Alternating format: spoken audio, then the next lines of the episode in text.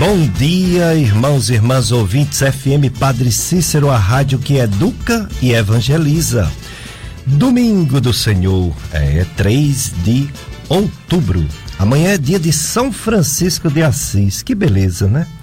Quem no mundo fora o próprio Deus Jesus Cristo e fora Nossa Senhora, foi tão fiel ao Evangelho de Cristo do que Francisco de Assis. Maravilha, que exemplo, que humildade, né? Nem quis ser padre, preferiu ser leigo, dizendo que não merecia, né? Não merecia pegar em Jesus, tocar em Jesus, Jesus Eucarístico. Grande São Francisco, é o patrono de tanta coisa, inclusive dos animais, né? Grande Francisco de Assis, amanhã. Hoje, domingo, dia do Senhor e mês de outubro, um dos meses coloridos, né? Nós temos o outubro rosa e temos o novembro azul. Novembro azul é para o câncer que infelizmente mais matam homens no mundo inteiro, o câncer de próstata. E outubro rosa é para conscientização sobre o câncer que mais mata mulheres no mundo todo. O, entre os cânceres, o câncer de mama. Então, Outubro Rosa, o mês que é dedicado à conscientização, ao conhecimento, até prevenção e descobrir cedo para chance maior de cura do câncer de mama. Então, muito feliz aqui por estar comigo, o, tanto o Jossianberg, nosso operador de som, né, nosso é, operador de áudio, de som, controlista, você pode participar, 3512 2000, seja pelo WhatsApp, seja pelo telefone. E o Jossianberg passa todas as perguntas para os nossos convidados. Nossos convidados me deixam muito feliz. São grandes amigos de muitos anos e pessoas de uma competência que não precisa nem anunciar, mas a gente faz questão de anunciar. É o doutor Ricardo Kiduti, a doutora Patrícia Kiduti, casal maravilhoso. Casa, hoje é o dia da família. Que maravilha! E vocês estão representando uma família, um casal maravilhoso, um casal que vive o matrimônio, que é amor e união. Maravilha. O doutor Ricardo Kiduti está aqui e antes de apresentar ele bem direitinho, eu já vou dizer bom dia, doutor Ricardo. Obrigado por ter aceito nosso convite. Bom dia, Pérez. É, mais uma vez, mais um outubro rosa. E a gente já fica esperando, né? Eu digo, ó, Patrícia, quando vai chegando outubro, vamos esperar a ligação do Péricles, né? Porque é, é importante a gente estar tá colaborando aqui com você, com o seu programa, com a FM Padre Cícero. Então a gente, eu me sinto em casa e é muito prazeroso estar aqui presente é, para transmitir algumas informações para os seus ouvintes, né? Então é maravilhoso estar por aqui. Muito obrigado por essas palavras, doutor Ricardo. Bom dia, doutora Patrícia Quidu. Muito obrigado também por ter vindo a brilhantar o nosso programa. Bom dia, Péricles. É um prazer. Como você disse, a nossa amizade ela tem mais de 20 anos. E é maravilhoso assim a gente trazer um pouco daquilo que a gente sabe, tem experiência em ajudar a população em relação à saúde mamária. E só um, uma alusão eu faço a São Francisco de Assis. Sim. Há muitos anos atrás, eu nem era nascida, o meu avô construiu uma capela de São Francisco de Assis dentro do sítio dele, Ai, como pagamento de uma promessa à saúde da minha avó. Uhum. Então, São Francisco, ele sempre foi muito presente na vida da gente. Que maravilha, que coisa boa, coisa bonita, né? A fé. E essa, esses é, santos, que a gente fala, santos, ele nos faz ser mais fiel a Deus, porque eles foram fiel e a gente quer imitá-los, isso é muito bom. Eles são sinais, sinais que apontam para o Deus da vida, né? A verdade. E o doutor Ricardo Kiduta, ele é mastologista do Instituto de Mama do Cariri.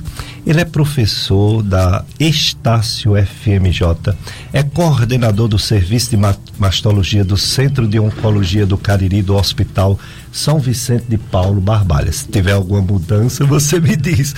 e também do Centro de Saúde da Mulher em Barbalha. É isso é, mesmo? Mastologista, hoje o Centro de Saúde foi transformado, é, nós fomos transferidos para um centro de especialidades na cidade de Barbalha, onde contempla não só a mastologia, como outras especialidades, como a ginecologia, né, a ortopedia, tem outros, outros especialistas que atuam lá. Centro de especialidades em Barbalha. Esse, esse centro de especialidade de Barbalha não é aquele em frente à igreja de Santo Antônio? Não, ele fica atrás da Faculdade de Medicina. Ah, atrás da Faculdade de Medicina, né? Ah, então é outro esse, local. Esse Centro de Saúde da Mulher era localizado na Rua da Matriz, na praça principal da cidade. E foi transferido para o Centro de Especialidade. Pronto, então era isso mesmo. Porque quando eu fazia ambulatório para as duas faculdades, principalmente a Estácio, no Centro de Saúde da Mulher, era em frente à, àquela praça principal, em frente à, à grande Catedral de Santo Antônio, em Isso, Barbalha. perfeito. Quer dizer que mudou de local, né? Exato. Ah, entendi. E a doutora Patrícia Kiduti, ela é radiologista do Instituto de Mama do Cariri, radiologista do Hospital São Vicente de Paulo Barbalha, é isso? Exatamente. Muito bem, então vocês já sabem quem estão aqui. É esse casal maravilhoso, doutor Ricardo, doutora Patrícia Kiduti. Eles vão falar do Outubro Rosa, vão contar a historinha desse, dessa campanha, vão falar sobre esse ano que é atípico, né? O ano passado também foi atípico, né? E esse ano ainda um pouco, embora graças a Deus as coisas estão melhorando com as vacinas, se a gente não tiver uma terceira onda como alguns países infelizmente estão tendo, Estados Unidos, Reino Unido, que são vários países, né? Engraçado, né? Na Europa o Reino Unido terceira onda e a Dinamarca liberou geral, nem máscara e agora Portugal. Só máscara em ambientes fechados. Liberou geral porque não tem mais casos de mortes e casos mesmo de doença. Quando acontece um, eles vão investigar, é pessoas que vieram de fora. Que maravilha, né? É, eu tenho uma irmã que mora em Portugal, em Porto, e está bem tranquilo, né? Então, estão circulando bem, então, assim, o acesso a, aos estabelecimentos lá, tudo está bem tranquilo mesmo. Bem tranquilo, graças a Deus. Então eu vou começar logo. Você já sabe, você também pode começar fazendo perguntas para eles, doutor Ricardo e doutora Patrícia Kiduti, sobre o Outubro Rosa, sobre patologias da mama, ou seja, doenças de mama, principalmente, claro, câncer de mama, que é o mais temível, mas existem outros problemas de mama e vocês fiquem à vontade para perguntar. Como eu já vou iniciar perguntando ao Dr. Ricardo Kiduti. Ainda diferente esse ano, o mês de outubro, muita coisa ainda remota, virtual, ou já tem eh, essa campanha já está sendo presencial na, nas unidades, nos hospitais, nas casas que cuida de câncer de mama? É, esse ano está um pouco melhor que o ano passado, porém a Sociedade Brasileira de Mastologia ele tem o mesmo mote da campanha anterior, né? De quanto antes melhor. Então permaneceu com a mesma com a mesma propaganda devido à queda é, Pérez, em torno de 70% em alguns lugares, né? Não, não foi uniforme, é claro, teve lugares que a pandemia foi mais acirrada, mas há aproximadamente uma queda de 70% da procura das mulheres aos atendimentos de mastologia, uhum. né? Então a Sociedade de Mastologia, a Brasileira de Mastologia, preocupado com essa com esse, essa problemática, mantém aquela mesma campanha de fazer a medida de prevenção, o diagnóstico é, pelo mastologista e a indicação da mamografia como exame de rastreio dessas pacientes. Então, é, ele bate bem firme nessa tecla do diagnóstico precoce. Né? Hum. Uma redução, nós, nós temos, para você ter uma ideia, nós temos no, aqui no, no, no, no Ceará né, a necessidade de. O ideal é que fosse 70% das mulheres na faixa etária acima de 40 anos para realizar seus exames mamográficos. Sim. Porém, só existe aproximadamente 20 a 25% dessas mulheres de cobertura. Muito baixo. E com, a, e com a campanha, ou com a pandemia, essa porcentagem reduziu bastante. Oh, né? meu Deus. Houve uma queda no Ceará de mais de 50% de, da indicação da mamografia, né? Da, pena, da realização né? do estudo mamográfico. Que então, é pena. é muito grave isso, né?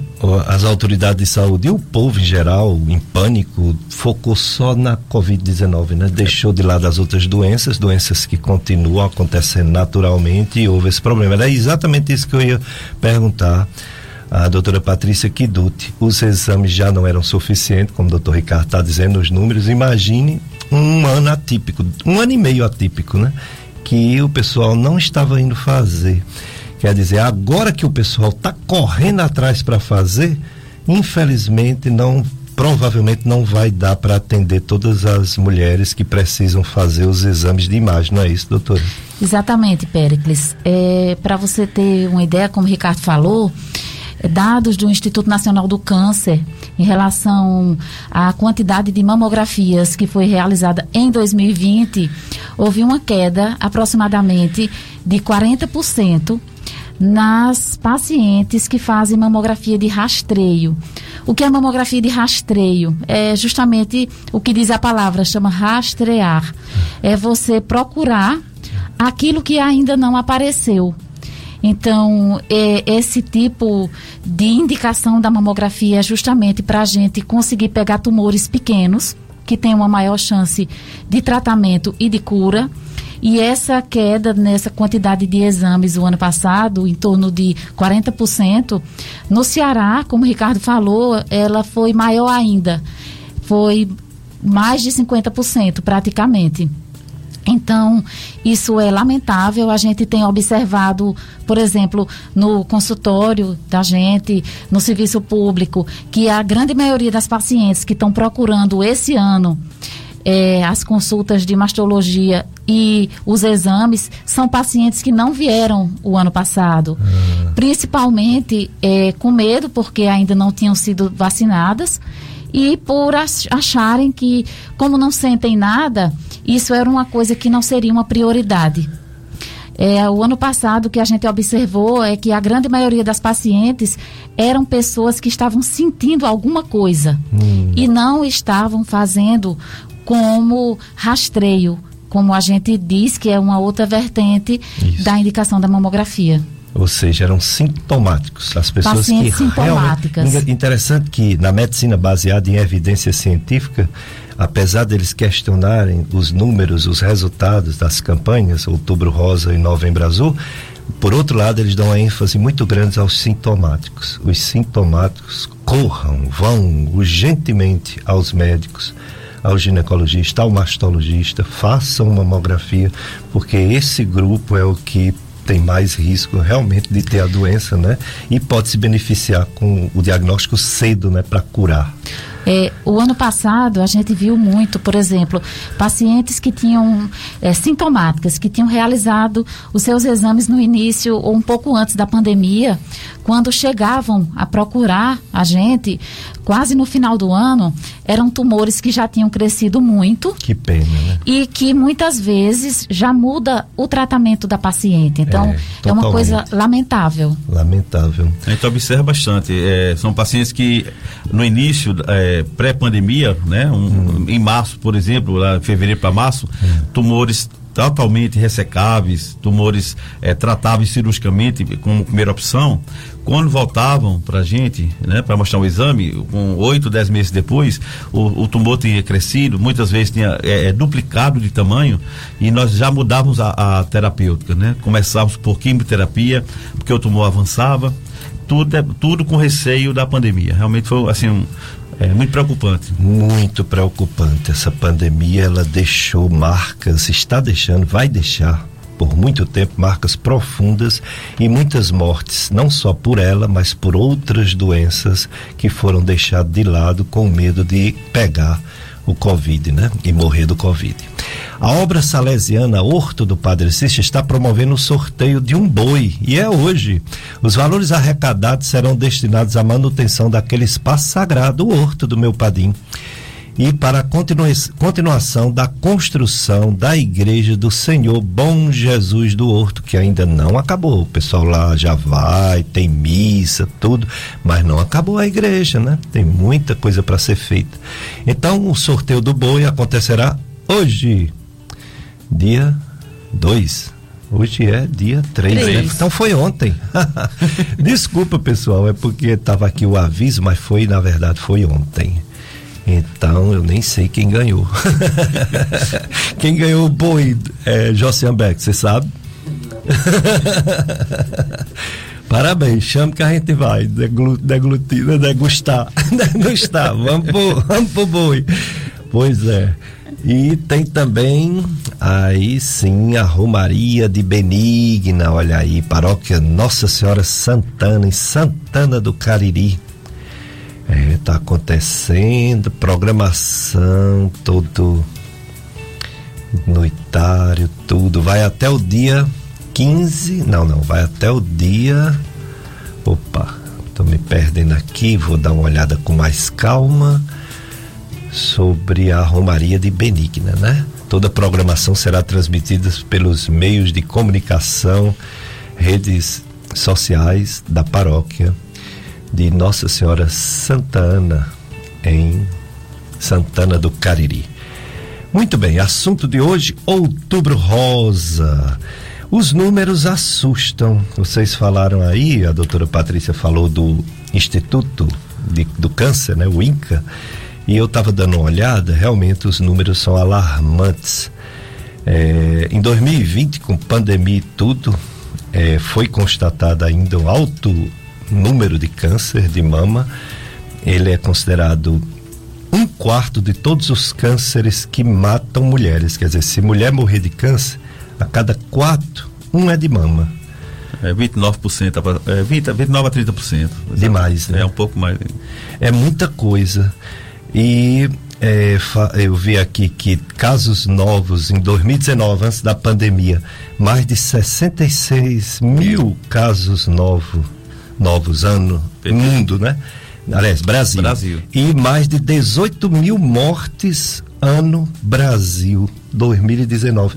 É muita coisa, né, doutor Ricardo? Isso, e aí, com a pandemia, espero que isso tenha piorado, oh, né? Meu Deus. Porque é. se a paciente não procura o serviço, o diagnóstico não é realizado precocemente, as chances de cura, elas ficam menores, né? É. Eu o conheço, mais tardio. Eu conheço tantas mulheres que fizeram tratamento de câncer mama estão curadas, estão bem mas infelizmente tem um número é. enorme de quem não conseguiu êxito, né? É, o câncer mama realmente tem cura. Então, é, é aquela história que o, o grande problema da, da, do medo da paciente procurar o serviço de mastologia é o medo daquele diagnosticar e aí, se eu diagnosticar eu vou morrer, né? É. E isso não é uma verdade. Nós sabemos que o câncer de mama ele realmente tem cura, né? Nós sabemos que tumores pequenos, tumores menores de um centímetro, tem mais de 95% de chance de cura total.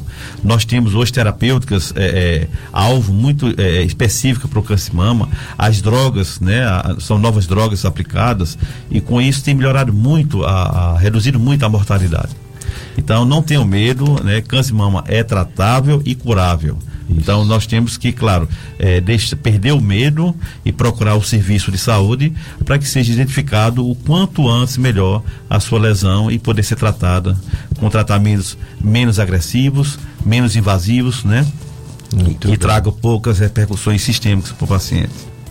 O principal exame é o exame de imagem, né? Claro que tudo é importante, a história clínica do paciente, o autoexame que alguns pacientes fazem, o exame que o médico, ginecologista ou mastologista, o médico ou a médica faz, mas o exame de imagem ele é muito conclusivo tem um índice de possibilidade de erro, porque quem manuseia o exame é uma pessoa e errar é humano, mas é muito baixo, né, em torno de 6%, 5% de falso positivo. Geralmente, quando há o diagnóstico é, radiológico, tem que partir logo para o tratamento. Doutora Patrícia, esse BIRADS, que é como sai o resultado, né? Antigamente era mamografia não sei se sempre foi para ultrassonografia. Eu não me lembro que no começo era para ultrassonografia também o BIRADS. E agora é. Então unificou todo o exame de imagem, o, o resultado é em BIRADS. É, Pericles, inicialmente o BIRADS começa com B, porque vem de breast, que é, é, mama em inglês, né? Uhum. Foi é, uma padronização que o Colégio Americano de Radiologia é, fez para que todo mundo utilizasse uma linguagem única. No mundo todo. No mundo, inicialmente nos Estados Unidos Sim. e depois foi difundido hum. né, para o mundo. Países foram aderindo a isso. Hum. E para que serve assim o BIRADS? Por exemplo, antigamente uma, um parente seu, uma parenta sua fazia um exame que morava em outro estado, dava um nódulo, você é um médico da família ou o médico que ela levaria, recebeu aquele exame e o médico muitas vezes dizia: o que é que eu vou fazer? O que é que isso significa? Uhum. O que é que o Birrads fez? O Birrads fez você nortear e dar uma conduta de acordo com o achado da imagem. Entendi. Por exemplo, um nódulo Birrads 2, que ele é benigno, todo mundo já sabe, quando recebe, que você só vai fazer um controle. É, é, não precisa nem ser um controle é, do próprio nódulo, é o controle padrão da paciente, porque ele é benigno. Isso. Um nódulo que é suspeito, ele tem que ser investigado. Então, ele vai, de, o BIRADES, ele foi é, prorrogado para outras outros exames de imagem de mama. Uhum. Hoje o ultrassom tem BIRADES, a ressonância magnética também. Legal. E em outros órgãos. Hoje a gente tem o TIRADES, que é da tireoide, ah, né? É. Tem outros órgãos que também é, aderiram a essa nomenclatura. Muito então, o BIRADES ele vai de 0 até 6. E as pacientes pensam muito, é bom a gente dizer isso é, nesse seu programa que os, as lesões elas vão progredindo. Isso não é verdade. As pacientes acham que do 1 um, ela vai caminhar para o 2, depois para o 3, o 4 e assim sucessivamente. Isso não tem nada a ver. Isso depende da característica da lesão. Hum.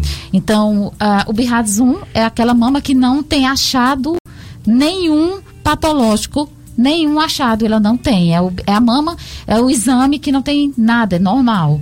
O BIRADS 2 são lesões benignas. O BIRADS 3 são lesões que são mais probabilidade de serem benignas. Elas são provavelmente benignas. O BIRADS 4 e o 5 são lesões, sus lesões suspeitas. É, a gente tem que ter muito cuidado. Eu achei muito bom que você falou sobre essa questão das possibilidades, vamos dizer, entre aspas, de erro dos exames, porque o exame de mamografia é um exame que ele todos os exames precisam, mas o exame de mamografia ele precisa de ser excelente. Exato. Isso vai. Um especialista, uma pessoa que só faz aquilo, não é um clínico geral. Não, é um, é um radiologista. radiologista. Isso. E o conhecimento ele é de fundamental importância, mas também é de fundamental importância a execução do exame e o equipamento que você faz esse exame. É uma cadeia que vai desde a pessoa que executa até o médico que vai dar o laudo. Hoje se difunde muito, né, a mamografia, mas a gente precisa ter qualidade, porque muitas vezes um exame de baixa qualidade, ele vai ocultar ele vai deixar de mostrar uma lesão e a paciente vai perder a sua chance naquele momento. Eu sempre digo que o câncer de mama você tem que ter a oportunidade do diagnóstico para você ter a sua, o seu tratamento e a sua cura. Exato. Então, assim, finalizando sobre o BIRADES, é uma nomenclatura única, mas ele também tem que ter conhecimento para ser bem utilizado e as pessoas que recebem, elas também têm que saber interpretar para poder conduzir o paciente. É de acordo com o achado do BIRADES que você vai conduzir seu paciente. Cada conduta, né? Cada BIRADES. Vamos ao nosso primeiro apoio cultural, Josenberg. Depois a gente volta entrevistando os doutores Ricardo e Patrícia Tibu, eh, desculpa, Ricardo e Patrícia Kiduti sobre o Outubro Rosa.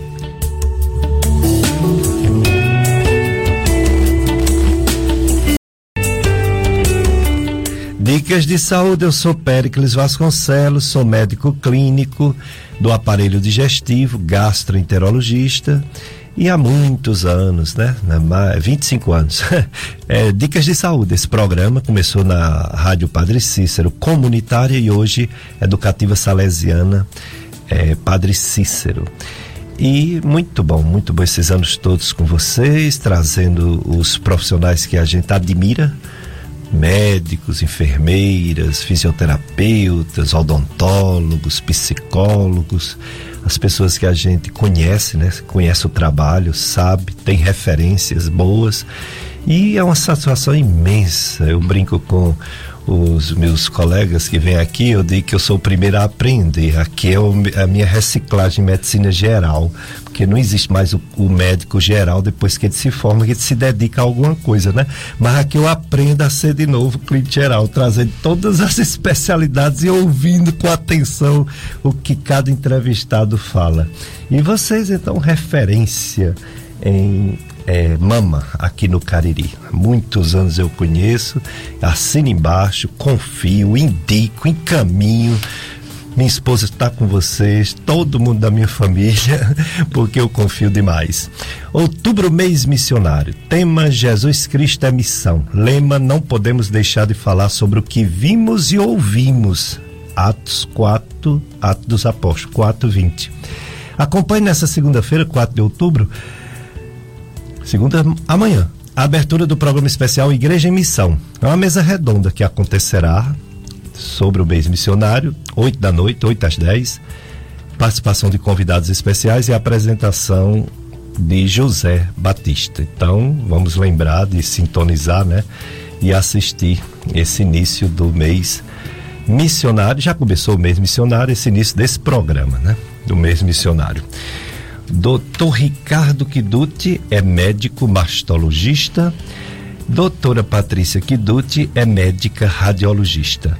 E os dois estão numa clínica aqui pertinho do bairro Salesiano. Deu o endereço direitinho para a gente saber. É, aqui na Avenida Padre Cícero, 1950, né? Pertinho de você aqui. Bem pertinho aqui da igreja, aqui do, da, da rádio, da minha casa. Em frente àquele posto. Como é o nome daquele posto? Posto VIP. VIP, pronto, exatamente. E é, eu ouvi dizer que vocês adquiriram um, um aparelho, um outro aparelho, uma tecnologia moderna, top mundial, um aparelho que pode ter igual lá nos Estados Unidos, mas não tem melhor. tem igual, né? É verdade, doutora Patrícia, sobre é, isso? É verdade, Pericles. Nós fizemos um grande investimento no aparelho de mamografia, que hoje é o que existe mais moderno em relação à tecnologia, a redução de dose de radiação e a melhora no diagnóstico. É, é um equipamento que, além de otimizar a realização do exame, que ele é bem mais rápido, ele oferece mais um conforto à paciente em relação à compressão da mama, porque ele tem um sistema que automaticamente é, a mama já é comprimida o suficiente para a realização do exame. E as pacientes, a gente tem observado isso na prática, as pacientes dizem que ele é mais confortável. E o mais importante de tudo isso é que a imagem mamográfica é uma imagem de altíssima qualidade. Uhum. É um equipamento que ele tem recursos que permitem a investigação através de punção das lesões mamárias através da mamografia com um sistema de estereotaxia digital. É um equipamento, é um equipamento totalmente digital. A captura da imagem ela é automática vai imediatamente para o monitor e a pessoa que realiza o exame já observa na hora se o exame está de qualidade para diagnóstico. Além de permitir a localização de lesões para fazer punção, localizar previamente para a cirurgia, ele tem um, um recurso que chama-se a tomossíntese que hoje é o mais moderno em tecnologia, a chamada mamografia 3D. Ah. Você permite fazer é, cortes com a tomografia da imagem, você faz cortes milimétricos na imagem, você vê, vamos dizer, falando no popular, você vê a mama por dentro. Isso é muito importante porque é, aquelas pacientes que são de alto risco ou têm mamas muito densas, às vezes dificultam na mamografia que a gente vê é, apenas 2D. Então, é um equipamento que, eh, quando a tomossíntese ela foi lançada, se questionava porque você tinha que fazer a mamografia e você fazer a tomossíntese, era um exame à parte. E você como que duplicava a dose de radiação nos dois exames a paciente. Uhum. Mas esse equipamento ele permite a gente fazer a mamografia sintetizada. Ou seja, você faz, se quando você precisa fazer a tomossíntese, você faz apenas a tomossíntese e o próprio equipamento reconstrói a imagem e faz a mamografia, a imagem da mamografia 2D. Então, a paciente não leva mais radiação, é, o diagnóstico ele é bem mais preciso e oferece melhores condições para a gente que avalia o exame. Para você ter uma ideia, esse exame ele é enviado via é, é, um sistema de internet para monitores que ficam na minha sala, que é de diagnóstico, e são monitores de altíssima resolução. São monitores que permitem você ampliar a imagem, você medir as lesões, e você vê com muito mais nitidez. Então, isso é uma satisfação para a gente. Nós fomos pioneiros na, na região do Cariri em relação ao diagnóstico em mama, né, da saúde mamária.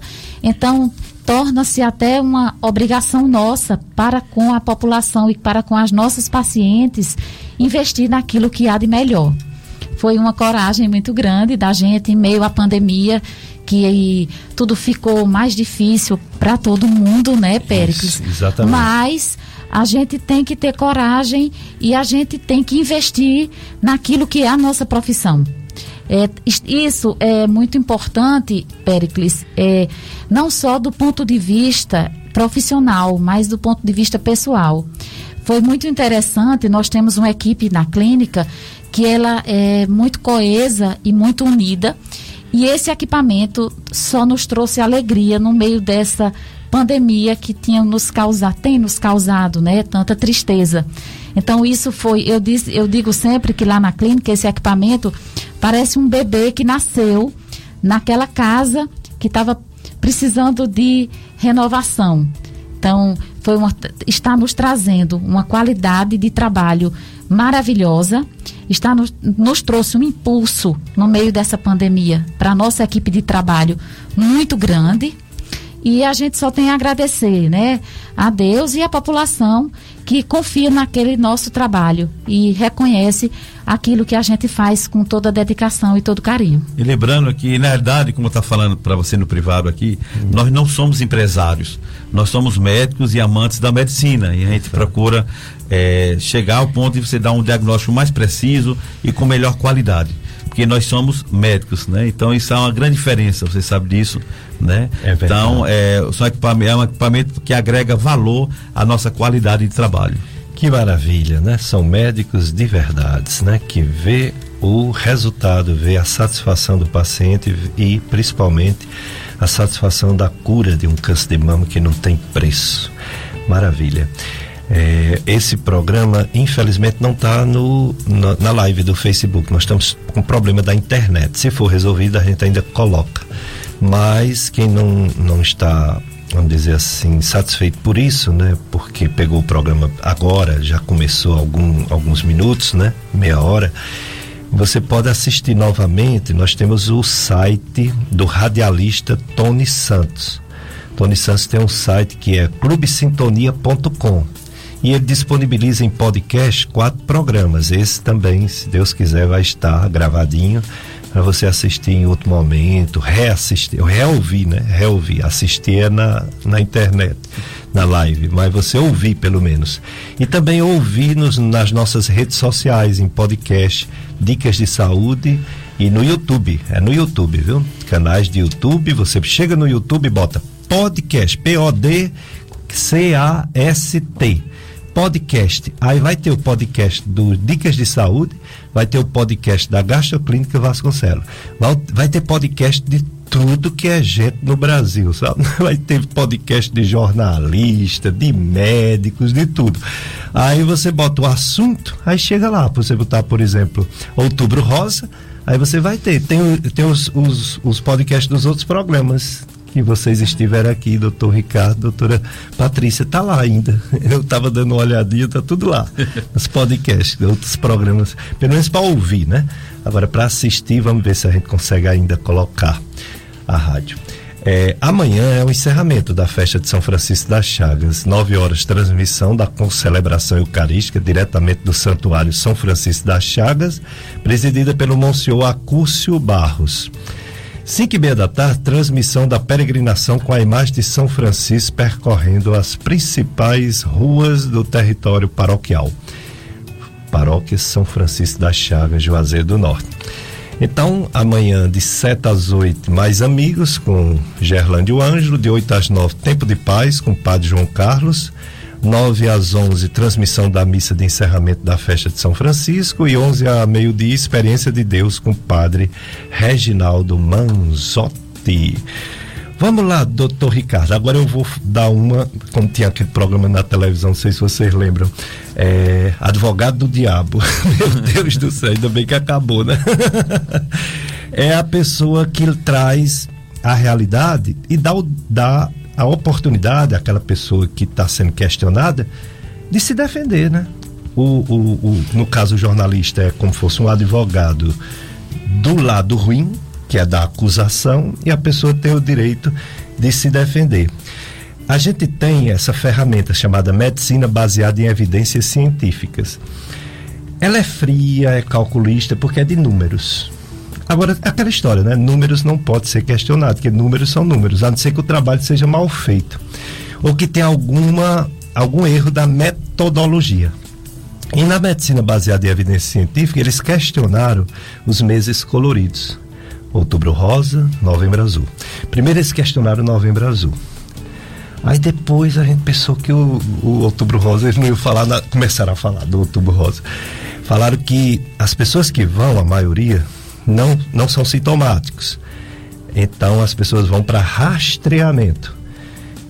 E o, o, o objetivo de uma prevenção de doença em medicina não é promover doença, é promover saúde. Então, essa pessoa que vai, que não sente nada, ela tem qualidade de vida.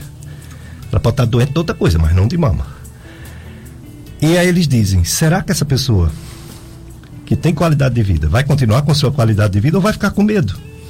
Porque a pessoa fica diferente quando vai fazer um exame desse, né?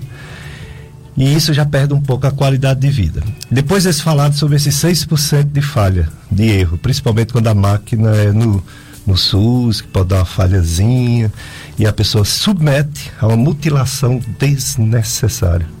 Perdeu a qualidade de vida. Aí eles falam também sobre a questão do, do prolongamento da vida, que é o segundo objetivo da prevenção.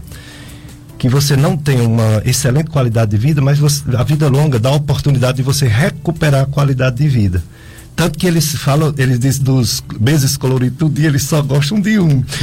O janeiro branco, que é o mês que não fala de doença, fala só de qualidade de vida. Que é só de exercício físico, fé, mente boa, etc. E não fala de doença. Todo mês fala de doença. Todo mês tem um, uma cor, né? Aí eles criticam. E no caso eles, eles perguntam assim: vale a pena você fazer isso? Não seria melhor manter a qualidade de vida e se sentir alguma coisa aí sim ir atrás? Porque comparando os 6% que foram mutilados desnecessariamente com a quantidade de pessoas que descobrem o câncer de mama, essa, esses que descobrem o câncer de mama assintomático é menor. Mas aí vem o outro lado da moeda que você me falou aqui em off de não ser bem feito, de não abranger todas as mulheres e também o outro problema, aquela vida que foi salva. Toda vida é importante, não dizem isso, né? Aquela vida que foi salva. É perfeito. Por isso que eu digo, eles são corretos, porque eles trabalham com números, eles não erram, mas eles são frio, calculista e o trabalho dele é baseado no que já existe, quer dizer, não, não mede as falhas da metodologia de não abranger toda toda população feminina de 40, 50 anos. Ah, é, Pérez, é o seguinte, é, tudo é, é, é, a se pensar, né? São questionar, são condutas questionáveis. Mas veja bem, é, a Organização Mundial de Saúde preconiza que em torno de 70% daquela população de, de, na faixa etária que deveria ser submetida à mamografia, ou seja, aquelas pacientes acima dos 40 anos, pelo menos 70% dessa população ser submetida à mamografia. Sim. Aí você vai ter um diagnóstico maior, aquela redução de 30% de mortalidade, que já é preconizada no, no screening, né, nesse acompanhamento que se verifica. O que a gente observa que o câncer de mama são taxas altas, como você já, nós já citamos aqui, e você também. Isso. O que a gente observa é que nos países europeus, por exemplo, nos Estados Unidos, onde se tem uma melhor é, cobertura mamográfica, uma melhor, um melhor cuidado na, nessa saúde, nós observamos que as taxas de mortalidade elas têm é, parado é, de, de, crescer ou têm entrado em declínio. É. Isso a gente observa com tranquilidade. No Brasil, a, é, a, cobertura mamográfica, como eu falei, em torno de 25%. Muito baixo. É, é baixo. E agora com a pandemia deve estar abaixo disso, de, é. em torno de 15%. Aqui no Ceará está em torno de 15% né, dessas mulheres que eram para ser submetidas à mamografia. Então só 15% elas conseguem fazer o seu exame mamográfico por diversas causas, como já falamos, de pandemia, do medo de procurar o serviço. É, é, então, é, a gente observa no país uma ainda é, crescente mortalidade. Sociedade Brasileira de Mastologia, ela preconiza exatamente isso, para que um número maior de mulheres elas tenham acesso ao seu exame mamográfico, né, hábitos de vida saudáveis, ele preconiza muito isso, que você, tem, você sabe disso, que uma alimentação saudável, redução do, do, do é, estímulo à atividade física, né?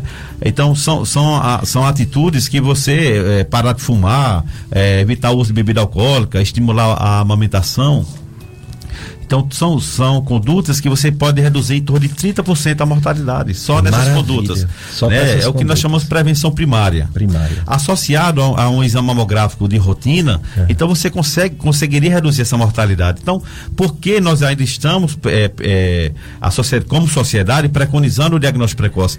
Exatamente para que nós possamos observar um declínio dessa mortalidade, que está longe ainda de se atingir no nosso país, como eu falei, porque a cobertura mamográfica ainda é pequena. Então, você não pode é, é, dizer que um, um, outubro rosa desse ou um novembro azul, ele é falho, porque nós sabemos que ainda nós não, não temos nem metade das pacientes com cobertura mamográfica. É verdade. E, e mesmo se ele não diminuir a mortalidade global das mulheres, que é o que eles acusam, né? Isso. É porque as mulheres morrem de outras coisas também.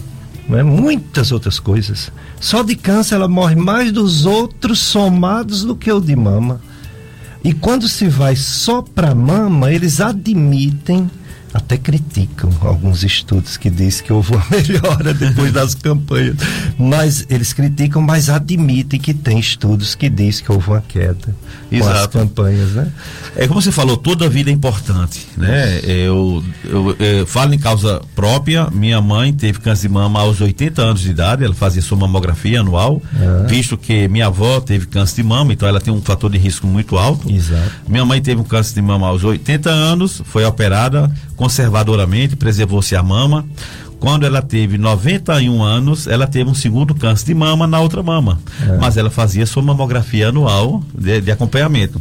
Foi submetida novamente a um tratamento conservador.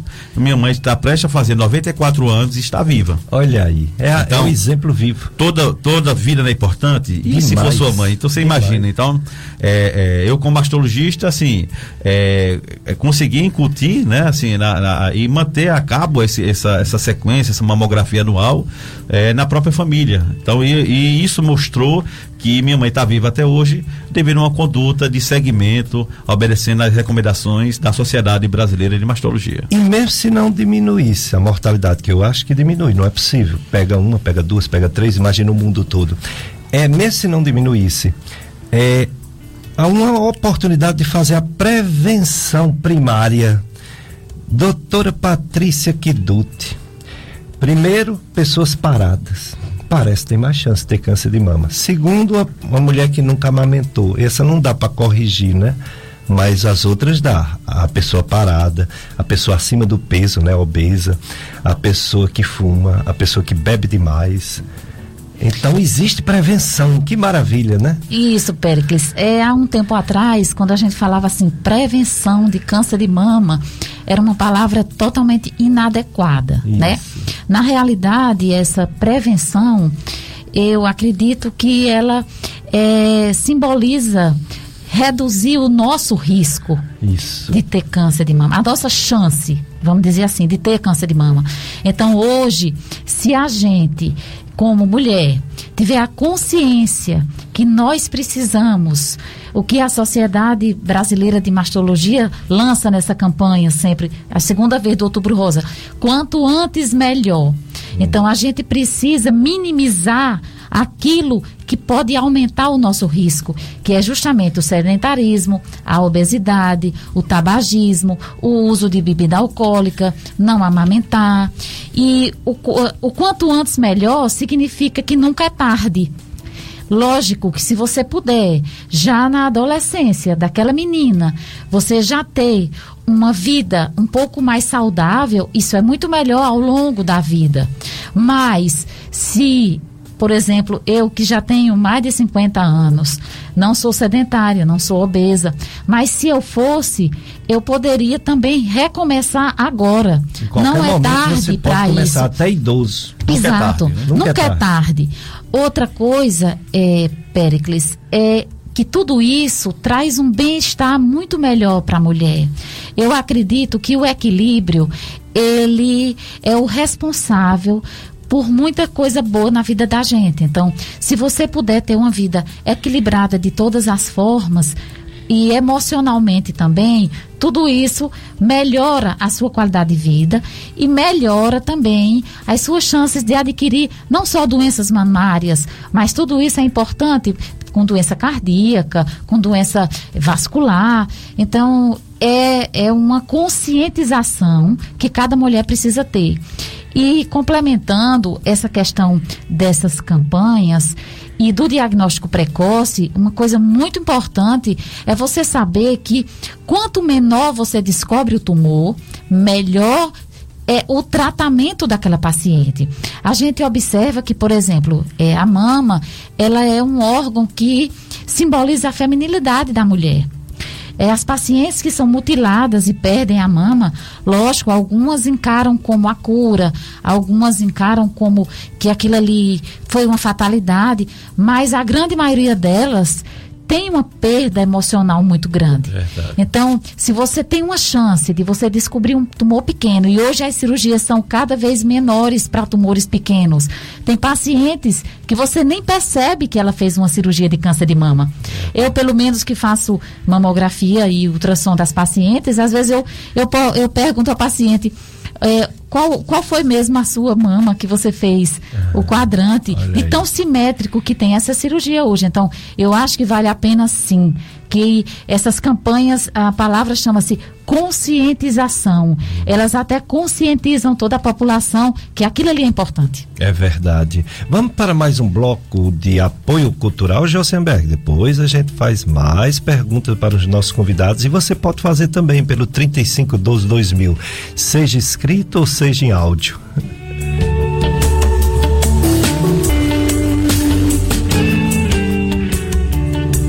Dicas de saúde para você viver melhor. Domingo, dia do Senhor, amanhã, dia de São Francisco.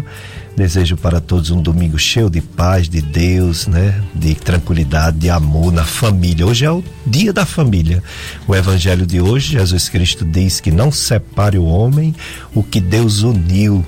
Aí o pessoal diz assim: então, para que que serve casar? aqueles aqueles cabas do tempo de Jesus parece com os de hoje, né? Se é desse jeito, para que casar? Aí ele disse: é, a, a, a lei de, de Moisés que vocês seguem permite ao homem dar uma carta de divórcio para uma mulher por causa da dureza dos vossos corações, porque se não desse a carta de divórcio, as mulheres eram consideradas adúlteras e seriam apedrejadas. Então o homem, mesmo não querendo mais viver com ela, tinha pena porque é a mãe dos filhos dele, né? Então eles faziam uma cartinha de divórcio para a mulher apresentar e não ser apedrejada como adúltera. Era assim. Lá na, né? Ainda bem que mudou essas coisas.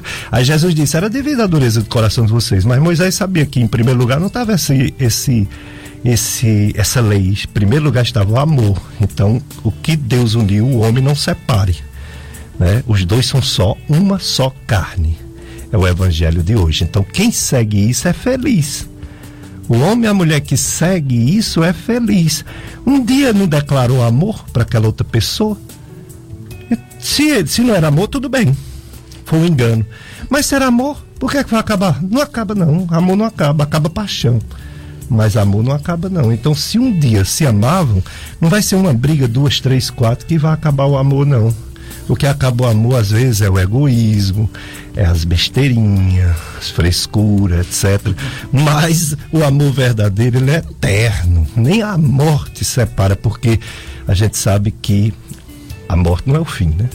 Tudo bem, a gente fica um, o outro vai, por isso que ele disse: não separe o homem, o que Deus uniu, a não ser que a morte o separe mas a vida é eterna e o casamento é eterno. E o Dia das Crianças está chegando, olha aí, as crianças são os presentes de Deus para os casais que se amam. É a continuidade da família. E as crianças gostam de quê? Primeiríssimo lugar, brincar. E as crianças pobres, às vezes, têm um brinquedo ou nenhum, né? Vamos pensar nisso, 12 de outubro convidando vocês a participar da campanha solidária de arrecadação de brinquedos para as crianças em situação de vulnerabilidade social, lá na comunidade do Horto, aqui no Juazeiro. Os pontos de coleta que você traz esses brinquedinhos que você tem de seus filhos que tem tanto, tem aquele brinquedo que ele abusou, né? Abusou, não quer mais não que é um mais novo. Aquele um pouquinho mais antigo, perfeito, mas ele abusou.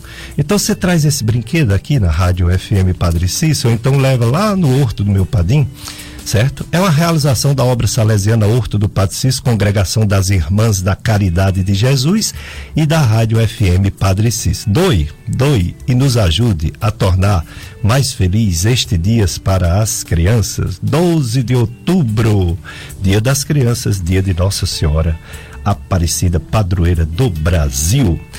Estou entrevistando dois médicos maravilhosos, é o doutor Ricardo Kiduti e a doutora Patrícia Kiduti. Eles estão falando sobre o Outubro Rosa, que continua com o tema Quanto antes melhor. Se descobrir cedo, a chance de cura é grande do câncer de mama.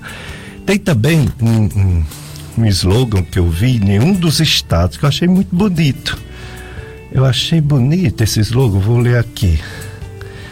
É assim: Eu cuido da minha saúde todos os dias. E você? Achei legal esse lema também, né?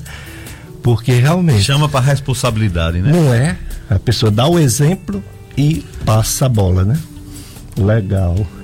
E tem outros também que eu vi em alguns estados. É porque os estados, quando viram que estava quanto antes melhor, repetido, alguns tiveram a ideia de Inovar, fazer, né? Inovar, né? Fazer um particular, né? Mas esse é o principal, né? Quanto antes, melhor, né? Muito bem. E sobre a questão do tempo, vamos falar agora de cronologia. Doutor Ricardo, quando que uma mulher, sabemos que 1% dos homens tem câncer de mama, né? Mas mulher 99%. Então é mais focado para as mulheres mesmo.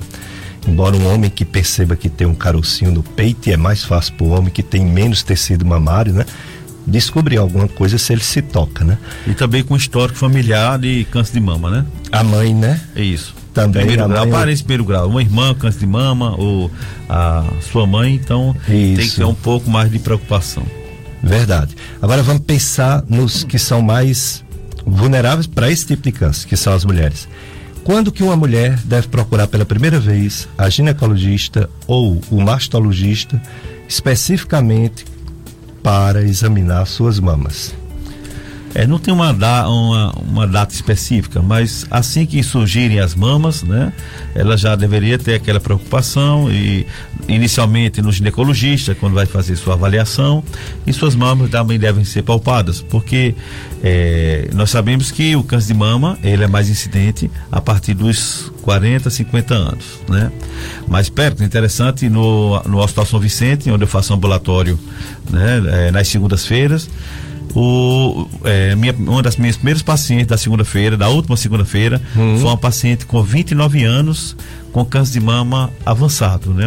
Já chegou anos? com lesão 29. 29, porque a gente escuta muita coisa a partir de 30, Isso. mas 29 incrível, é, Eu né? tenho pacientes com 17 anos, com 16, é. com 21 anos, ou seja, então não é o, o habitual, mas é, quando a paciente surge, é, apresentar suas mamas, ela deve, ela deve realmente realizar o seu autoexame, né? E na percepção de alguma alteração é, de contorno, secreção pelo mamilo, palpação de algum nódulo, deve ser investigado por um profissional, né?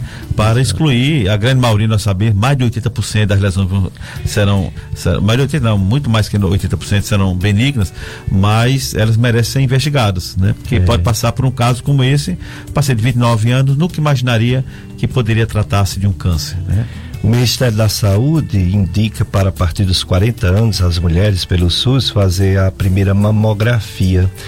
A doutora Patrícia concorda ou já que tem esses casos em mulheres mais jovens, não deveria ser um pouco antes? Ou existe outro exame, como por exemplo a ultrassonografia, que pode ser feito nessas mais jovens?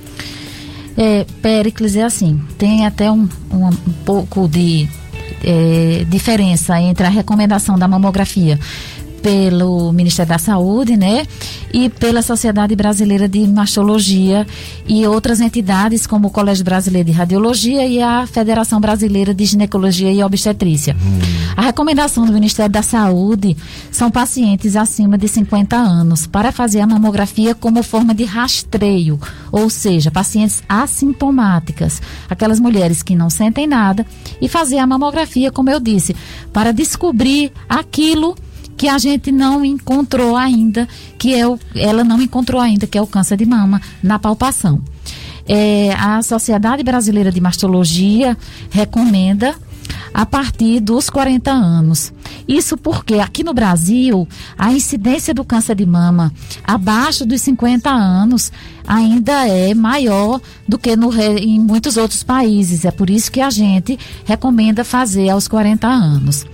É, caso a paciente tenha algum fator de risco de câncer de mama, essa mamografia ela deve ser feita a primeira aos 35 anos. Ou então, o que a sociedade brasileira recomenda é que, por exemplo, se a seu parente de primeiro grau teve o câncer de mama, você comece o seu rastreio 10 anos antes do que a idade, por exemplo, que a sua mãe teve. Então, se a sua mãe teve com 45 anos, você comece a investigar a sua mama 10 anos antes, ou seja, 35 anos. E há uma dúvida muito grande sobre a, a indicação e da mamografia em relação à ultrassonografia mamária. Então, como base, a gente pega a idade de 40 anos. Então, a partir de 40 anos, o primeiro exame de escolha é a mamografia. E pacientes abaixo de 40 anos, salvo aquelas que tenham fator de risco, o exame deveria ser para investigar lesões a ultrassonografia mamária. ultrassom não é um exame de rastreio, é um exame de diagnóstico. Ela também pode ser usada naquelas pacientes que sintam alguma coisa e precisam ser investigadas. E por que essa diferença? É porque assim, a glândula mamária, quando ela se desenvolve, ela se desenvolve para o objetivo que é a mama, que é a amamentação. Então, o tecido glandular, ele se desenvolve na adolescência e a partir dos 40 anos ele vai evoluindo em gordura. Isso não tem a ver em paciente ser obesa ou magra, isso tem a ver com a evolução natural da mama. Então, a partir de 40 anos, aquela mama então, às vezes você não tem um fator de risco, mas se você, você tem, por exemplo, 34 anos e fez um ultrassom e o ultrassom acusou lesões nodulares, nódulos sólidos, essa paciente pode sim ser submetida à mamografia para que possa complementar o estudo e possa ter mais informações acerca do diagnóstico. Ah, muito bem. É isso aí.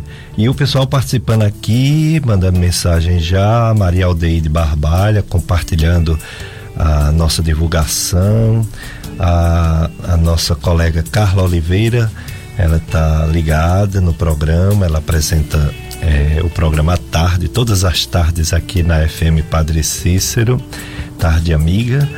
E ela diz que o, o, o, boi do horto vai ser sorteado no dia 2 de novembro. Ah, então não foi ontem não, né, Carlos? É 2 de novembro, ainda dá tempo muita gente participar, né? contribuir e participar do sorteio. Você ficar com bezerro, viu, Pedro? Agora, para pagar o, o, meu, o meu, a minha gafa, eu vou ter que também participar do boi do outro. Pois é, muito bom a participação aqui. Outubro Rosa começando. Nós temos excelentes profissionais. O doutor Ricardo Kiduti é mastologista, a doutora Patrícia Kiduti é radiologista. Nós teremos também aqui a doutora Sheila, que é mastologista. Nós teremos também o doutor Idelfonso, que é mastologista. A doutora Sionara, esposa do doutor Idelfonso, que é radioterapeuta, então às vezes também tem alguma participação no tratamento. E também ela é professora de oncologia da Universidade Federal do Cariri, né, a FAMED, Faculdade de Medicina, porque a radioterapia são para vários cânceres, então ela é professora de oncologia e também ela dá essa aula específica do câncer de mama. Teremos todos esses profissionais de saúde, outros que estão chegando na nossa região, vamos convidar também. Esse mês vai ser todo outubro rosa. Embora domingo que vem eu estou pensando, pensando não, a gente combinou um programa bem interessante sobre atividade física. Quando eu vi que a atividade física era o número um em termos. Porque assim, a mulher não ter amamentado tá difícil é, consertar. Porque passou, né? Passou já. A não ser que ela vá ter outro filho, aí ela vai amamentar para é, diminuir os hormonais também fica difícil de não é mudar. mudar. Mas a atividade física ela deveria fazer. A obesidade está ligado também à atividade física e à alimentação. O uso de fumo e o uso de álcool são vícios que podem ser diminuídos ou até suspensos se a pessoa tiver força de vontade. Portanto, pensando nisso, o próximo domingo será uma geriatra que vai falar sobre as limitações dos idosos, porém a autonomia deles, que eles não devem deixar de se movimentar. E aí eu trarei também uma educadora física personal trainer que vai na residência colocar os idosos para se movimentar. Diversos exercícios físicos para as pessoas a partir de 60 anos que infelizmente o idoso ele em vez de se movimentar mais ele passa a se movimentar menos e é exatamente por isso que adoece mais. O ser humano veio ao mundo para se movimentar e não para ficar parado. Então é, é fundamental é essencial a movimentação. O problema é porque Parar de comer ninguém pode. A comida é um combustível para o corpo. Se a gente parar de comer, a gente morre. Mas a gente come muito. E comer muito adoece. Por exemplo, tem o doce amorosa delivery. Eu vou anunciar aqui, mas cuidado, viu? Porque ele é perigoso. Você começa a comer é tão gostoso, tão gostoso que você quer comer demais e engorda. Aí não dá certo. Viu? é o melhor bolo de pote mini doubts, brownie e outras delícias. Você encontra no Doce Amorosa Delivery. Faça seu pedido ligando ou enviando uma mensagem para o WhatsApp 98846 6044 98846 6044 ou então você segue no Instagram arroba doce amorosa arroba doce amorosa aí você pede seu doce Começa a comer, mas cuidado, viu? para cada pedacinho que você come, você tem que dar uma carreira, viu? para suar um pouquinho, senão ele fica. E o fígado da gente, ele é meio traiçoeiro, sabe? O fígado é assim: a gente vai dormir, tudo que a gente comeu de doce, carboidrato, né? Doce, durante o dia em excesso, de noite o fígado transforma em gordura. Por isso que quase um terço da população tem gordura no fígado. Esteatose hepática. É o fígado que é como se ele disse assim: hoje está dando essa lenha, então deixa eu juntar para fazer uma reserva aqui, que se um dia precisar, aí nunca precisa, porque todo dia a pessoa come doce. aí vai aumentando, aumentando, aumentando a gordura no fígado, aí vem a doença metabólica, né? Que é um risco para câncer de mama. Exato. Que é um risco para doenças cardíacas, é um risco para cirrose no fígado. Cirrose não é só quem bebe, não, é quem está acima do peso também. Diabetes tipo 2, tudo isso pode levar a uma cirrose. Engraçado, né? Diabetes pode levar a cirrose. Isso é uma verdade que antes a gente não sabia, hoje é certo que isso pode acontecer. E participa também da gênese dos cânceres, entre eles o de mama. Então, eu até pergunto assim a doutor Ricardo. Uma pessoa tem câncer de mama. Aí fez o tratamento e graças a Deus um tratamento com sucesso. Fica tomando aqueles remédios, não sei se são cinco anos, né, por aí. Isso. Né? Sucesso. Como vai ser a vida dessa pessoa? A partir do diagnóstico, a partir do tratamento e depois do tratamento, a vigilância é maior? Há uma recomendação de, após o tratamento cirúrgico, o tratamento quimioterápico, radioterápico, se for instituído, que se faça um acompanhamento mais próximo, um acompanhamento mais curto, é, inicialmente de três meses, depois posteriormente a seis meses, pelo menos no mínimo de três anos. Mas Porque esse acompanhamento é só consulta ou é fazendo exame não, de imagem? exames. Para você ter ideia, a cada mesmo. seis meses, a mama operada, que foi conservada, ela é submetida a mamografia a cada seis meses por pelo menos três anos. E essa radiação que algumas pessoas pensam que também pode dar câncer, não tem perigo de três em três meses? A mamografia não. A, a tem aquela até um, um, fala, por exemplo, que o risco de você ter câncer de mama é, fazendo mamografia anual, por exemplo, é o mesmo que você fumar um cigarro por ano e ter câncer de pulmão. Então, então tem, tem esse tem o risco, né? Existe, existe mas risco, mas é desprezível, desprezível, diante do benefício que Entendi. o tratamento vai ser feito, né? Entendi. Então nós temos que lembrar que esse segmento ele é curto nos três primeiros anos, por, é, por, pelo menos, porque as chances é, de recidiva do câncer de mama, por exemplo, quando é instituído um tratamento conservador, quando a mama da paciente é preservada, então o risco de ter recidiva, né, se for ter, é principalmente nos três primeiros anos. Nós sabemos que o tratamento conservador é aquele que preserva a mama, ou seja, se preservou a mama, ela tem mais de 80% da, da doença nunca voltar para sua mama. Por isso que se preconiza com segurança é, a, a cirurgia conservadora. E cada vez mais esse tratamento está instituído pela preservação da sua sexualidade e da qualidade de vida da paciente. Essa paciente pode ter uma vida normal, uma vida sexual normal, afetiva, né? Apenas vai ter que ter aquele controle inicial é, mais curto e depois ela passa a ter o mesmo segmento da mulher que nunca teve câncer. Ou seja, fazer suas mamografias anuais, né? Preconizada é, de rotina. Mas os três primeiros anos, aquele, aquele acompanhamento é um pouco mais curto. A gente acompanha a paciente mais de perto, né?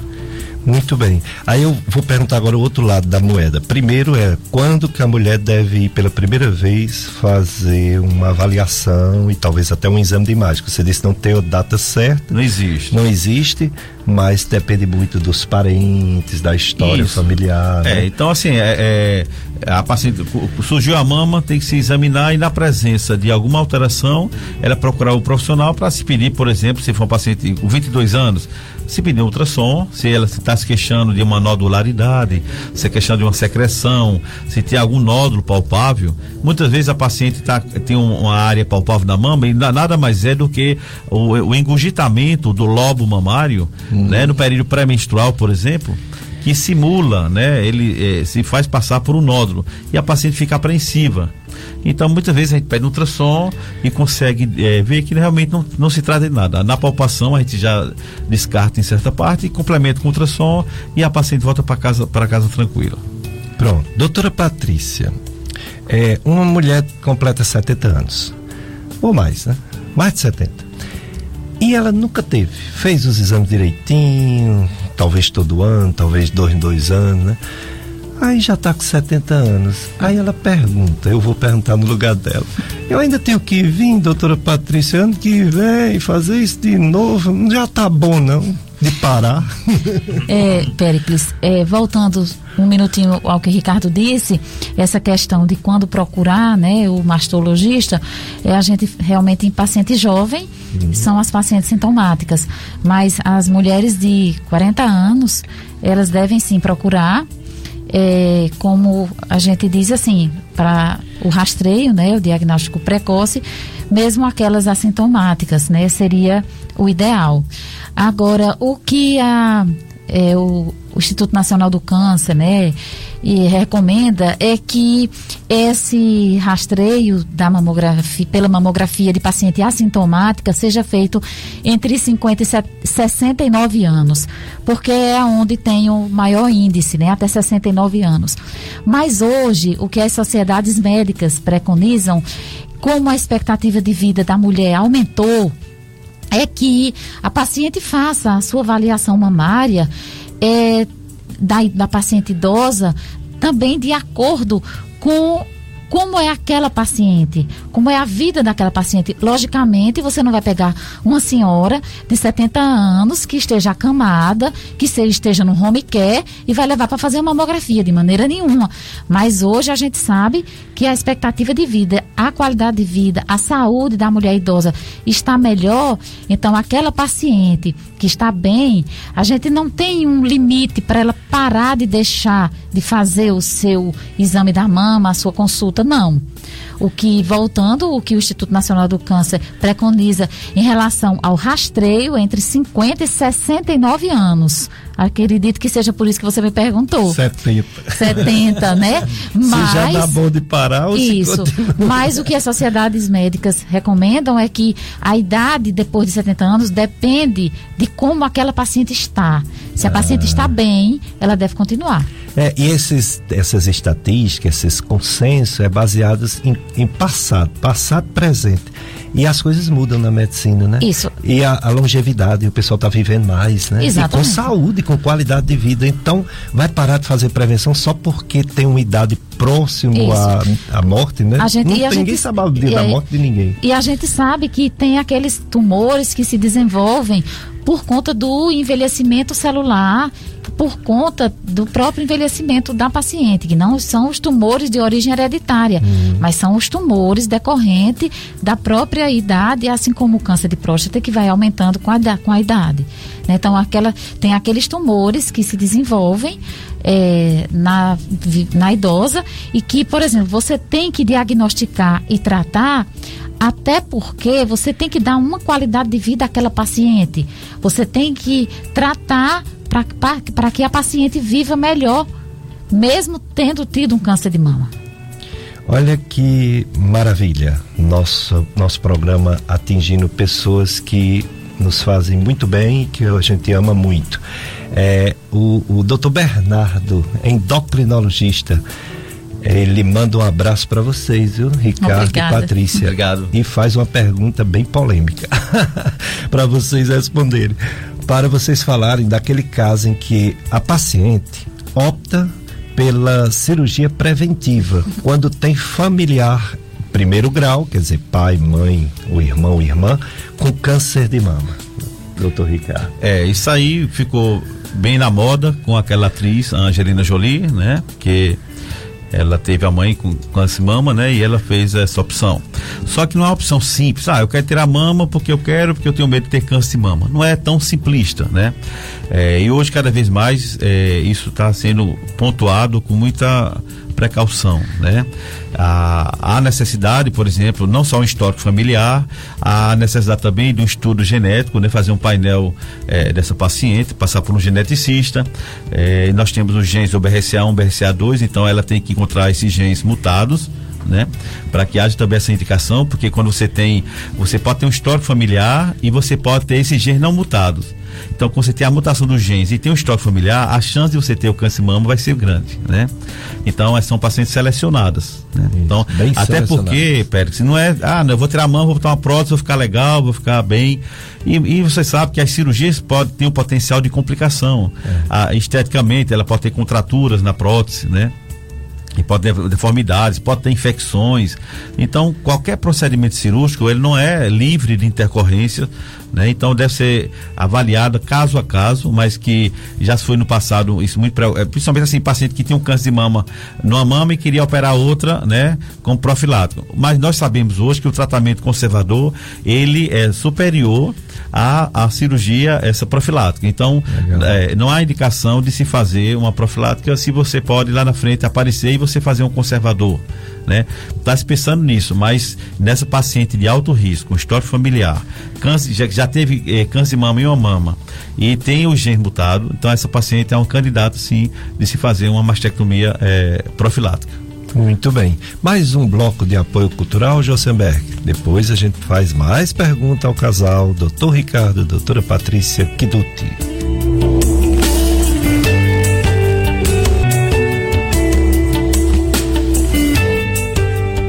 Outubro Rosa, nas dicas de saúde da FM Padre Cícero, sou Péricles Vasconcelos, estou aqui com Josenberg e o Outubro Rosa, você sabe, quanto antes melhor porque descobrindo cedo, tratamento para curar tem muito mais chance. A festa Nossa Senhora Aparecida, paróquia Nossa Senhora Aparecida, bairro João Cabral, hoje, domingo, sete horas, a missa, carreata de abertura oito e meia, Santo Terço seis da tarde, novena seis e meia e missa sete da noite, 19 horas, celebrando Padre Cícero José, é o pároco da paróquia Nossa Senhora das Dores, noitários comunidade São Camilo, Irmãs Camilianas, Pastoral Vocacional, Catequese, Batismo, Eucaristia e Crisma. Graças a Deus a, a, a, o coronavírus, né, a Covid, nós não tivemos a terceira onda no Brasil, muito menos aqui no Cariri. Graças a Deus. Nós estamos com apenas duas pessoas hospitalizadas de Juazeiro. Claro que tem pessoas de outras cidades no hospital regional, mas de Juazeiro, que mora no Juazeiro, duas pessoas. E em é, isolamento domiciliar, 11 pessoas. Portanto, 13 pessoas de Juazeiro com a Covid. Semana passada era 15. É uma redução de 42%. Mortes, nós temos um, dois, três, quatro, cinco, cinco dias sem mortes. Teve uma morte essa semana, há sete dias atrás. Semana passada nenhuma. Então é aquele número estável, né? Uma semana morre um, outra semana não morre ninguém, graças a Deus. E número de casos novos, a média por dia são 11 casos novos por dia. Semana passada era 13, então também houve uma diminuição. Então as coisas estão melhorando, graças a Deus, no Juazeiro do Norte. Não está melhorando no Ceará como todo, houve um aumento de mais de 100% de mortes, mas a própria Secretaria de Saúde diz que são números que não aconteceram, mortes que não aconteceram ontem. É porque eles estão fazendo uma revisão, o Ministério da Saúde pediu uma para preencher novamente todos os, os atestados, os, todas as notificações de morte. Então tinham as mortes que era duvidoso se era Covid e eles incluíram. Por isso que deu um aumento de mais de 100% de mortes no Ceará, de antes de ontem para ontem. Por exemplo, se estava morrendo três pessoas no Ceará por dia, morreu sete, segundo as notificações. Aí dá um aumento mais de 100%. Né? A gente vê 100% dá um susto, né? Mas é que morria, morria três por semana e morreu sete. E esses sete não foi tudo num dia só, não foi no dia de sábado. Né? Então a gente tem que entender esses números. No Brasil mesmo, Brasil como um todo, é, a média, que sempre é boa a média, média de 500 mortes por dia. É ruim, é horrível morrer 500 brasileiros todo dia. Mas até dois meses atrás morria 1.300 e tanto, né? Então houve uma diminuição. E também o número de casos novos, 16 mil, pouco mais de 16 mil. Ah, esses dois meses atrás era 47 mil, então houve também uma diminuição. É, a mesma terceira onda que teve nos Estados Unidos, no Reino Unido e em Israel e outros países está diminuindo. Eu ontem eu dei uma verificada, está começando a diminuir o, o, epicentro do mundo voltou a ser os Estados Unidos, está tá morrendo mais gente do que o Brasil. Em termos de, de mortalidade, o Brasil está em segundo. Em termos de casos novos, o Brasil caiu para o quarto lugar. Até a Rússia está tá tendo mais casos do que o Brasil. Estados Unidos, Rússia, Índia. É, em termos de vacinação, graças a Deus estamos avançando, uma média de mais de 1.400, um milhão, olha o negócio de mil, igual a semana passada, um milhão e quatrocentas mil vacinas dia, dia. Isso é muito bom, isso significa que já tem, com as duas doses, ou aquela dose única que vale por duas, mais de 43% dos brasileiros vacinados. E pelo menos uma dose, mais de 69% dos brasileiros vacinados. por isso que, provavelmente por isso que não houve a terceira onda. Isso é muito bom. Mas o assunto de hoje, o assunto do mês, é o Outubro Rosa. E os nossos convidados, doutor Ricardo, doutora Patrícia Kiduti. Então a gente vai perguntar assim: os, os trabalhos que vocês fazem, porque tem o da clínica, que é o que menos para em clínica, porque organiza melhor, pede para ter um distanciamentozinho, no pessoal na sala de espera, pede para ir de máscara. A gente tem um medo de acontecer de novo outra onda de Covid quando faz aglomerado em determinados lugares, né? Nas festas e no caso dos hospitais públicos também. Aí, como está sendo o trabalho de vocês, por exemplo, no Hospital São Vicente de Paulo? Está normalizado ou ainda está naquele novo normal que ainda não é igual a antigamente? Não, tá é, é, falando da clínica, né? Nós fazíamos a, a higienização é, do mesmo modo que nós fazíamos naquele período que estava agudo, né? Da, da pandemia.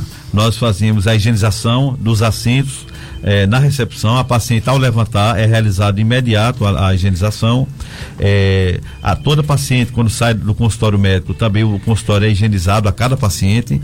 É, inclusive nós recebemos muitos elogios é, por parte das pacientes, porque muitas vezes não se verifica muito em, em, outros lugares esse cuidado que nós estamos tendo e nós não ainda abandonamos essa rotina devido a ainda é, não termos saído completamente da pandemia. Então, mantemos com o mesmo padrão de higienização, é, é dessa higienização a mais, né? Porque é, álcool, a, o álcool em gel, aquelas coisas, todo mundo está fazendo isso, né? Mas a higienização é, no, no, nos assentos dos pacientes e, e a, a cada saída de, de, um paciente do consultório, é, nós estamos mantendo a, essa higienização. É, no São Vicente também houve um cuidado maior, hoje está um pouco, é, é, já está um pouco mais tranquilo, né? E, mas a sala é higienizada, nós tem, temos álcool né, na, na, nas no, nas salas, o álcool é não só o álcool, mas também os lençóis descartáveis, né? É. O hospital disponibiliza os, os lençóis descartáveis também e nós conseguimos fazer com mais segurança também a nível hospitalar, né? A, a, quando nós solicitamos a direção, a, a direção foi solista de, de, de, pronto e realmente coloca uma funcionária que faz a limpeza a cada saída do paciente. Ela tem é, é, tem sido é, estimulado, né, por, por, por nós e o hospital ele como que referendou essa, essa nossa solicitação mas realmente já está voltando mais ao normal, já está nós até nós mesmos como profissionais a gente termina até relaxando um pouco mais, né, Pérez? Uhum. É, a, a, a, máscara que nós utilizamos é a máscara N95 e mais que no, no, nós observamos que cada vez mais nós estamos usando essa máscara cirúrgica comum, né, dos procedimentos. Ainda não conseguimos fazer isso a nível de atendimento, eu e Patrícia, a gente usa essa máscara mais resistente, mas continuando dessa forma, nós vamos haver, é, modificar, né, a, fazer uma troca dessas máscaras que são mais confortáveis, sabe disso, né? A máscara é cirúrgica ela é bem mais confortável do que essa N95, né? Que é, realmente sufoca um pouco a gente. Demais até. Principalmente eu que, que faço procedimento cirúrgico, que passo três horas em sala cirúrgica, então realmente o, é muito desconfortável. É verdade. E então vamos falar novamente do que importa mais. Importa mais descobrir cedo uma doença dessa, câncer de mama. Importa também muito as pessoas bem jovens poder já iniciar uma espécie de é, mudanças de hábitos de vida para ter menos possibilidade de ter a doença. E entre essas mudanças de, de, de, de vida, ter um cuidado com a própria saúde, né? De procurar médico de rotina, independente de estar doente ou não, porque é aquela história, né? Você você toma banho todo dia, você lava as mãos bastante, você se alimenta mesmo sem estar com fome, porque você sabe que isso é fundamental para manter a homeostase, manter a saúde corporal, a imunidade, etc. Então, por que não procurar um médico uma vez por ano, fazer uma geral? E no, no caso das mulheres, ir no mastologista, fazer o exame. E o exame, doutora Patrícia? Precisa a mulher ter medo? Só porque diz que tem radiação e umas coisas no, no uns, um, a internet, né, que diz que pode dar algum problema, a maioria não procede não nessas informações de internet. Exato. É, antigamente, Péricles, os equipamentos né, de mamografia, eles não tinham a qualidade tecnológica que eles têm hoje. É, eu digo sempre assim, que a gente não trabalha à toa. Existe uma fiscalização do Conselho Nacional de Energia Nuclear, em cima desses serviços que lidam com radiação ionizante. No caso, a mamografia é um serviço de radiação. E a vigilância sanitária que nos fiscaliza, ela exige que haja um controle de qualidade desses equipamentos, do ambiente que é feito o exame e nas pessoas que manipulam com esse equipamento. Então, essa radiação, ela é medida mensalmente uhum. no ambiente e existe uma, uma, um aparelhinho chamado um dosímetro, mede a dose de radiação que a funcionária ou eu que a gente leva na hora do exame e isso é avaliado por uma empresa mensal que a gente envia para medir a quantidade de radiação, se ela é tóxica, é, se vai causar algum malefício ou não para a gente, para o ambiente e para a paciente. Então, hoje, os equipamentos de mamografia são equipamentos que têm alta tecnologia, que têm uma dose de radiação menor. Houve uma divulgação errada na mídia que mamografia é, levava a câncer de tireoide. Isso é uma inverdade. Se você entrar no site do Colégio Brasileiro de Radiologia, você tem essa informação. Infelizmente, isso foi divulgado e as pacientes acreditaram. Os pacientes entram na sala e pedem um protetor de tireoide para colocar na hora da mamografia. Isso não é necessário. O, a radiação dispersa no ambiente e a radiação que a paciente leva, ela é desprezível. A radiação é concentrada apenas na mama. E como eu disse anteriormente, esses equipamentos mais modernos, eles têm uma redução de dose de radiação. Então, é, existem alguns trabalhos realmente no mundo que quiseram questionar essa questão. Se você fazer uma mamografia por ano, se aumentaria seu risco de câncer de mama. Lógico, radiação ionizante não é uma coisa boa, mas a gente leva radiação até do sol, do meio ambiente e isso é, não é nocivo né, para a gente. Então, existe esse controle de qualidade. A mamografia feita é, por indicação anualmente, ou como o Ricardo disse, nas, nos três primeiros anos das pacientes que tiveram câncer de mama e conservaram a mama a cada seis meses, isso não causa mal nenhum a paciente. E eu quero frisar bem que não precisa você chegar no serviço de mamografia e pedir um protetor de tireoide para, ou então um protetor de chumbo para proteger o seu abdômen, isso não é necessário.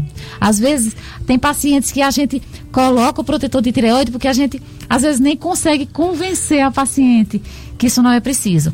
Mas não aumenta de maneira nenhuma o risco de câncer em outros órgãos. Entendo. Importante. Doutor Ricardo, quer complementar? Eu queria, não, lembrar aqui, é, com relação àquela mastectomia profilática, ah. lembrando que, que é um tratamento realmente, é uma opção, é, é uma opção de escolha, né, da paciente, é, naquelas pacientes frisando de alto risco, né, com histórico familiar de primeiro grau, e que pacientes que têm as mutações nos genes, no BRCA1 e BRCA2. Mas lembrar que apesar de chegar a uma redução do risco de câncer de mama de até 90%, lembrar que ela não está isenta totalmente do câncer de mama. Então, é, muitas vezes a paciente acha que por, por fazer essa cirurgia, né, por ter a, o conteúdo da mama, a parte interna, preservando a pele, né, por fora, ela vai estar tá isenta de câncer de mama. Isso não é uma, não é uma verdade ela, ela ainda tem risco de câncer de mama, principalmente se essa eh, mastectomia profilática foi realizada com eh, o, o cirurgião deixando muito tecido mamário abaixo da pele. Porque se você deixa pouco tecido, a, a, o aspecto estético fica ruim. Se você aumenta um pouco do tecido abaixo da pele, o resultado estético fica bom, porém a, o risco de você desenvolver câncer de mama é maior. Então, é, lembrar que se a paciente fizer uma opção, ela não está 100% livre do câncer de mama. Entendi. Quero agradecer novamente a vocês. Que maravilha, né? Que tantas informações relevantes, importantes, né? Equilibradas, sensatas. Pessoas experimentadas, pessoas que vivem o que faz, faz o que vive, tem experiência para passar para os outros, dá segurança E só tenho a agradecer. Doutora Patrícia, considerações finais para os ouvintes, tá. os ouvintes e as ouvintes sobre o Outubro Rosa. Sim. Primeiro, muito obrigada pelo convite, Péricles. E eu quero deixar como mensagem aqui, além da, do slogan O Quanto Antes Melhor, que engloba não só diagnosticar o câncer precocemente, como também começar agora a mudar os seus hábitos de vida, eu quero frisar uma coisa muito importante. É, não, não precisa só você fazer uma mamografia, você precisa fazer uma mamografia que tenha qualidade que tenha referência, porque aquele exame ele pode mudar a sua vida. É. E você fazer um exame que ou não descubra um tumor ou descubra um tumor que lhe dê um diagnóstico errado, aquilo ali vai lhe prejudicar. Então, faça um exame de qualidade é muito importante que a, a mamografia ela seja aliada ao radiologista. Não é simplesmente você fazer uma mamografia e uma pessoa que não sabe nada da sua história, não sabe nada do que aconteceu com aquela paciente vai dar um resultado sobre ela é importante que o médico que dê aquele resultado, ele tenha um conhecimento do histórico do paciente, que ele tenha um conhecimento da clínica, da indicação do exame, para que aquela cadeia ela funcione bem, desde a pessoa que executa até a pessoa, o médico que lauda. Então, faça sim sua mamografia para descobrir o seu câncer enquanto ele tem chance de cura e de tratamento. Agora, faça uma mamografia de boa qualidade. Muito bem. Doutor Ricardo, obrigado e suas considerações finais campanha Outubro Rosa, conscientização às mulheres, principalmente os homens também, sobre essa doença que infelizmente existe, câncer de mama. É, eu queria, no, o nosso objetivo aqui é, foi de estimular as mulheres a realizar seus, é, seu, seu autoexame, fazer suas mamografias e isso já é de comum acordo, né? Já, é mas o que eu quero um alerta aqui que aquelas pacientes que já vinham fazendo o seu acompanhamento e que pararam de fazê-lo devido à pandemia, né? Elas retornem a uma segurança é, por parte das instituições de saúde, por, por conta dos consultórios médicos, né? Então, a paciente receosa de procurar um serviço de saúde com medo de pegar a Covid, né? Então, que essas pacientes retornem. É impressionante como nós observamos no nosso consultório pacientes que o último exame foi em 2019, exatamente pré-pandemia. E estão voltando agora. Então, estimular aquelas outras que estão ainda receosas, que não tenham medo, que é, são, é, nós estamos tomando todas as providências, todos os cuidados e que ela vai ter é, gozar de um ambiente seguro e poder fazer o seu diagnóstico precoce e não postergar para uma complicação futura e ela não ter a chance de cura, né, da sua, do seu câncer. Exatamente. Obrigado, doutor Ricardo, doutora Patrícia Kiduti. Obrigado, Jossenberg. E você, ouvinte, que está nos ouvindo, viu? É, vocês são a razão desse programa. Vocês podem participar sempre. Próximo domingo, se Deus permitir, estaremos aqui para mais um programa Dicas de Saúde. Um abraço para todos.